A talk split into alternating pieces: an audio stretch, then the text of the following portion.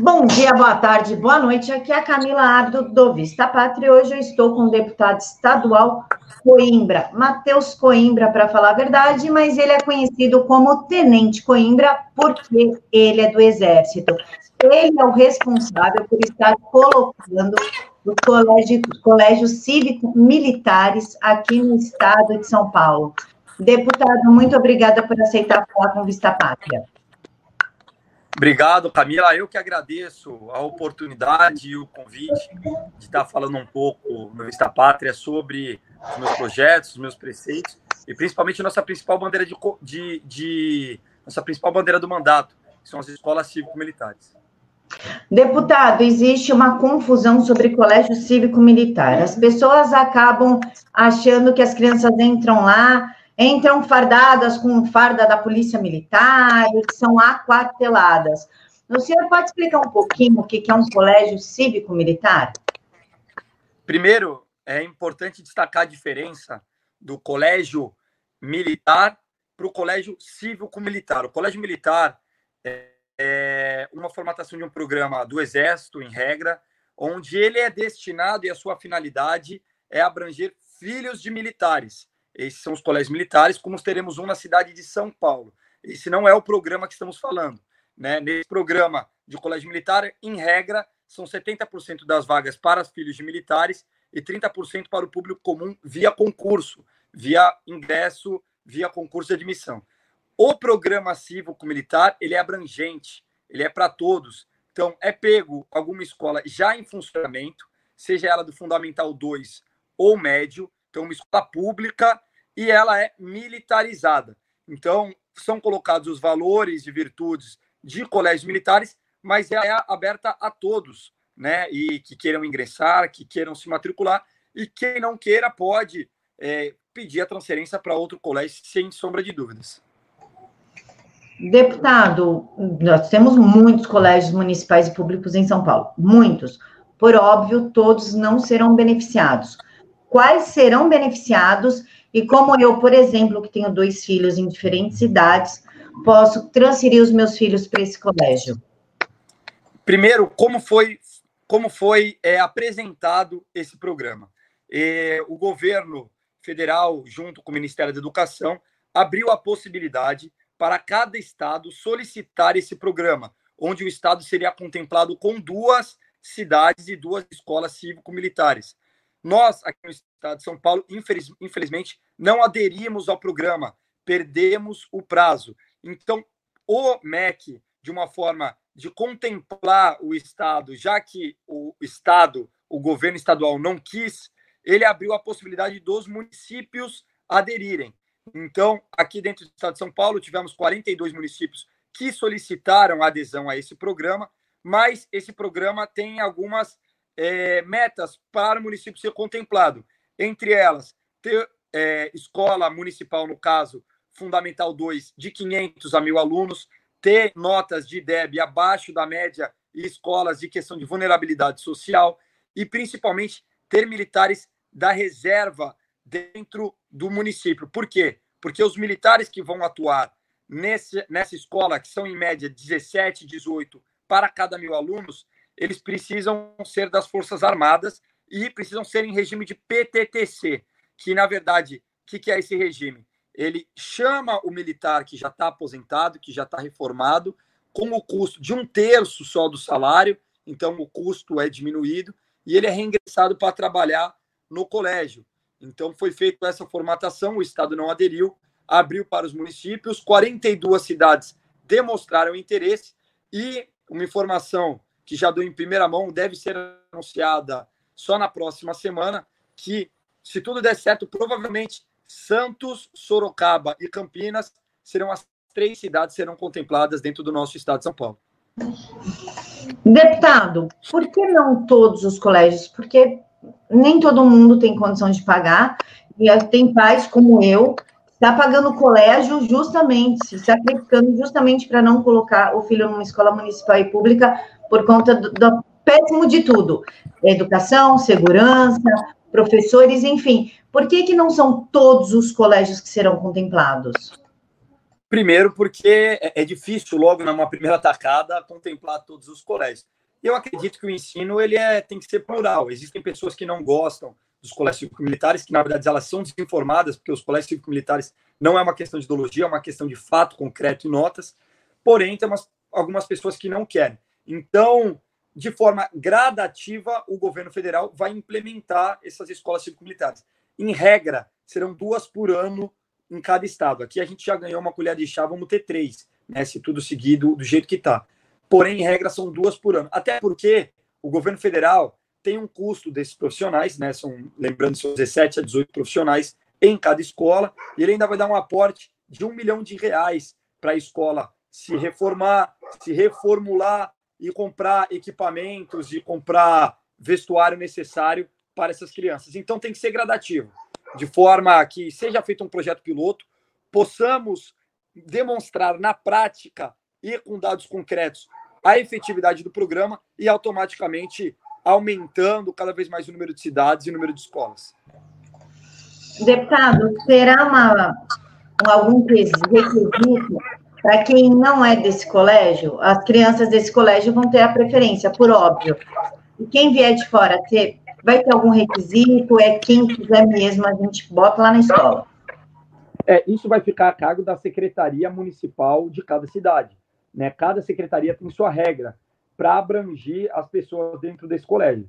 Em regra geral, geralmente é pela localidade. Então, um colégio municipal ele é responsável por abranger e, e por é, ensinar as crianças do bairro e em volta dele por onde ir. Mas como esse colégio terá muita demanda, com certeza terá uma regulação própria. E, e aí cada prefeitura vai fazer da, da, da sua forma. Deputado, tira o dedo do microfone, tá abafando os Opa, desculpa. Pronto, mas deu para gravar. Hoje está sendo na, meio rústico, estou segurando aqui, você vê que eu estou sambando de um lado, sambando do outro, mas está. Não, tá, tá, tá, tá tranquilo, é só evita botar o dedo no microfone, porque abafa o som. Não, perfeito, perfeito. Agora eu vou perguntar sobre a pauta da pedofilia, tá? Vou emendar colégio, criança e tudo, tá?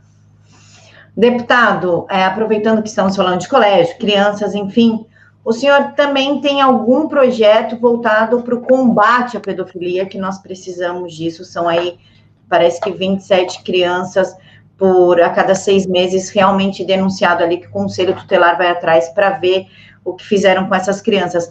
Qual que é o projeto do senhor e tem como implementar algo dentro das escolas? Algo que instrua a criança, olha, se o papai, o tio está mexendo em tal local, a mamãe está mexendo em tal local, não pode, isso é errado. O senhor tem algo desse tipo?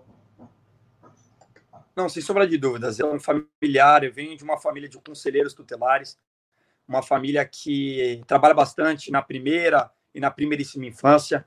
É, dados comprovam que o investimento na primeiríssima infância acaba por economizar na parte de saúde, na parte de educação, porque a criança, quando ela está na sua formação, principalmente ela tem uma melhora cognitiva nos anos subsequentes. Então, é, é uma bandeira que eu milito bastante, essa questão da primeira infância, do Estatuto da Criança e do Adolescente. E, infelizmente, na questão de abuso sexual, de estupro, é, é recorrente. É, infelizmente, os índices aumentam cada vez mais. A gente precisa de uma reestruturação da Polícia Civil para que elas consigam investigar na sua totalidade esse crime. É um crime que muitas vezes é, é difícil é, pela questão da criança, pela questão também do abuso emocional e da, da coação da criança não denunciar, mas graças a Deus isso, e, de, e também de muito trabalho, está é, tá sendo mais comum essa denúncia. As, as, isso é muito também graças às redes sociais, quando ela vê,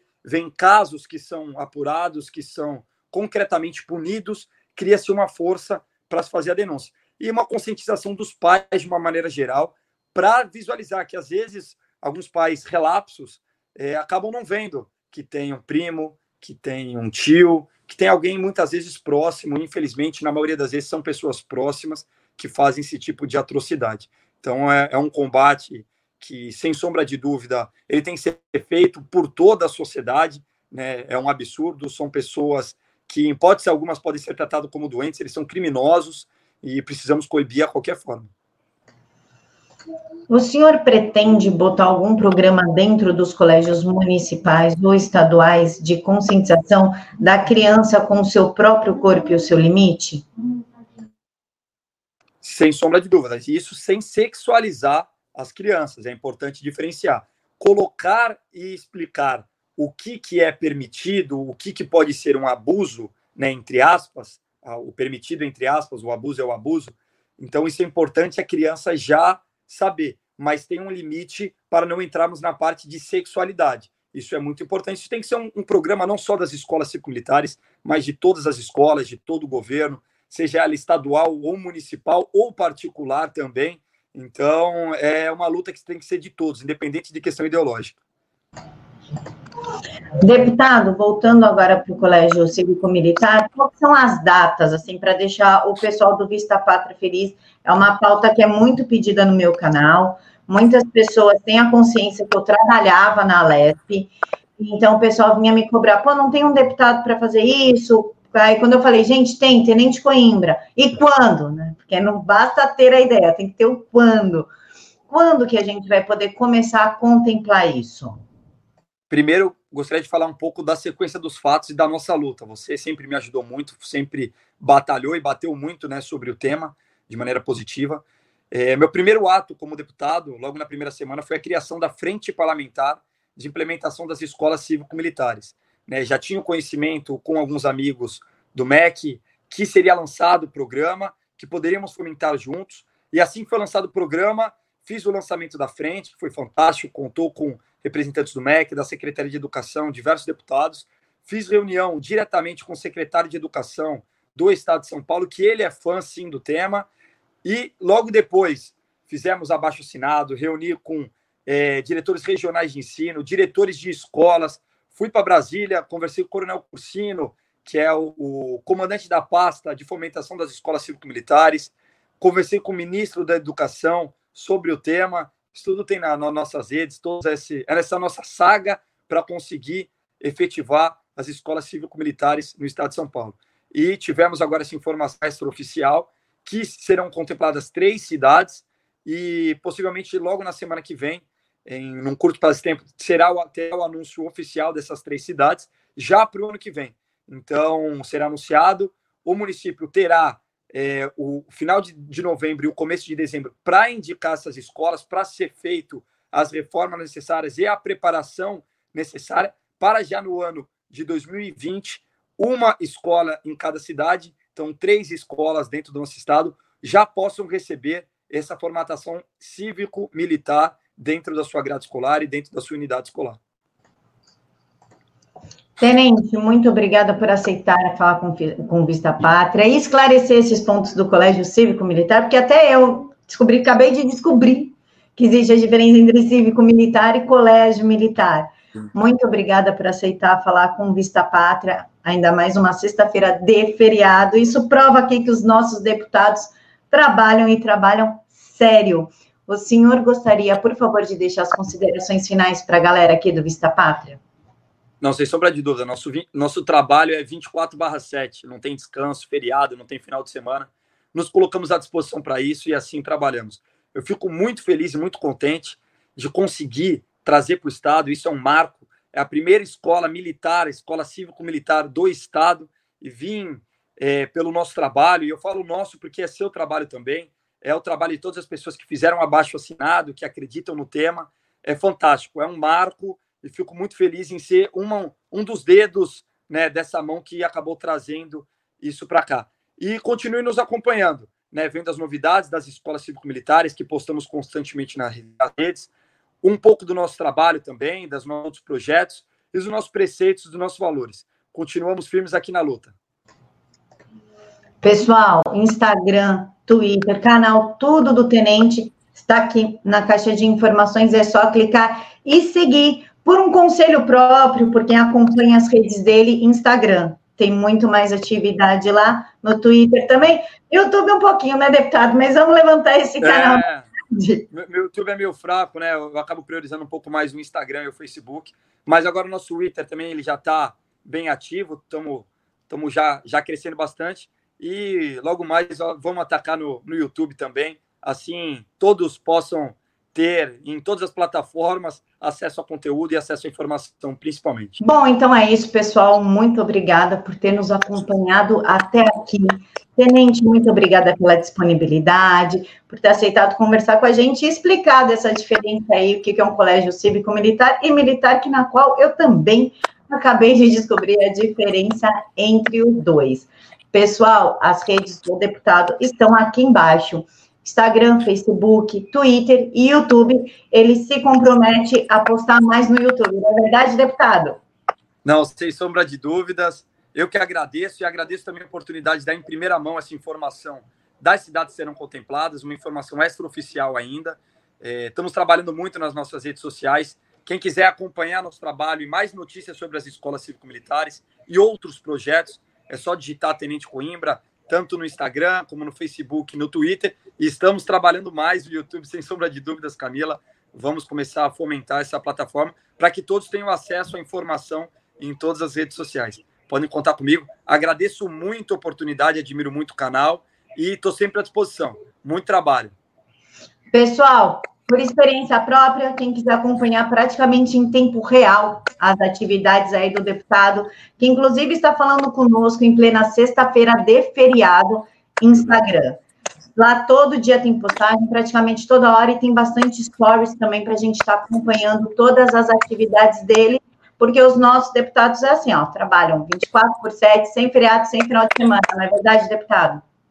Sem sombra de dúvida, 24 barra 7, não tem tempo de descansar. Eu estou aqui aproveitando, entre aspas, o feriado, né? Porque estou um pouco doente, estou um pouco acamado, mas o trabalho não para e é uma honra sempre estar participando e falando um pouco dos nossos projetos. Pessoal, muito obrigada por ter nos acompanhado até aqui. Que o feriado final de, final de semana de vocês seja assim, abençoado, com muita paz, muita alegria e principalmente muita vitória e que Jesus guie a vida, guie a vida aí de cada um de vocês. Amém. Um bom feriado a todos. Fiquem com Deus e contem com a gente. Um grande abraço.